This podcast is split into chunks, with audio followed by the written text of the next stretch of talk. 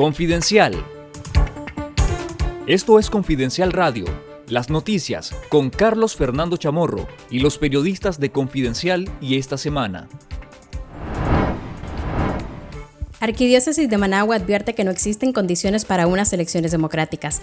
La Comisión de Justicia y Paz de la Arquidiócesis de Managua afirmó en un comunicado divulgado este martes que el proceso electoral, que debería ser una fiesta cívica, se vive con temor e incertidumbre porque en Nicaragua no existen condiciones para unas elecciones democráticas.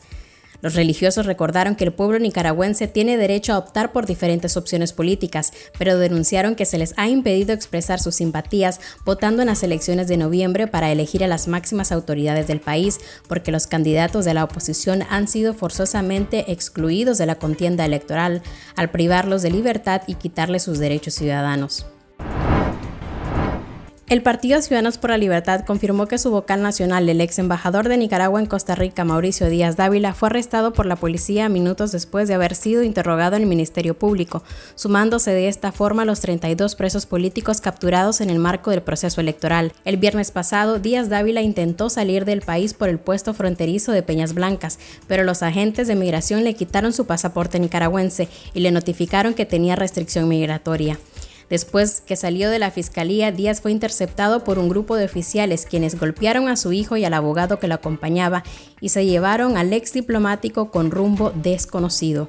El arresto de Díaz Dávila fue confirmado por la policía, presuntamente lo investiga aplicando la llamada ley de soberanía después de que el Consejo Supremo Electoral despojó de su personería jurídica al partido C por.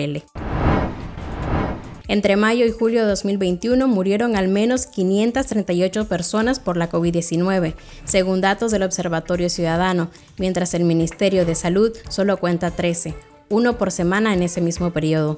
Los datos oficiales revelan un incremento constante en los contagios, pero aún así las autoridades sanitarias no declaran una alerta e intentan callar a los médicos que previenen la pandemia.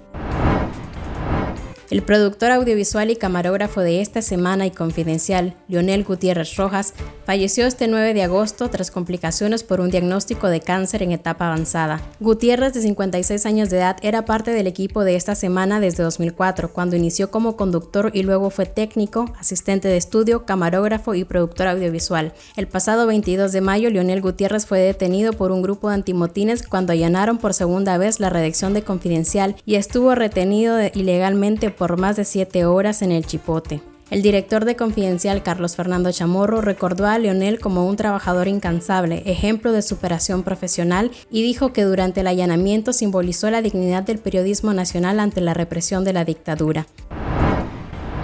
El régimen de Daniel Ortega y Rosario Murillo llamó a consulta a sus embajadores en Argentina, México, Colombia y Costa Rica como una medida de reciprocidad ante llamados similares realizados meses antes por esos países, según dijo la vicepresidenta y vocera Rosario Murillo este lunes.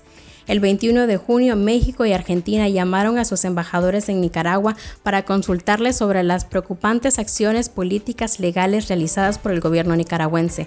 En julio, el gobierno de Colombia llamó a consulta a su embajador en Nicaragua como señal de rechazo a la ola de arrestos de opositores que ha tenido lugar previo a las elecciones generales de noviembre. Mientras tanto, el gobierno de Costa Rica canceló en junio pasado el nombramiento de su embajadora en Nicaragua, Cinia Vargas.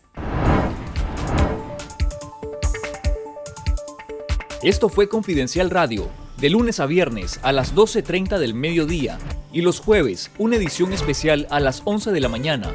Escuche nuestros podcasts en Spotify y visítenos en confidencial.com.ni con el mejor periodismo investigativo.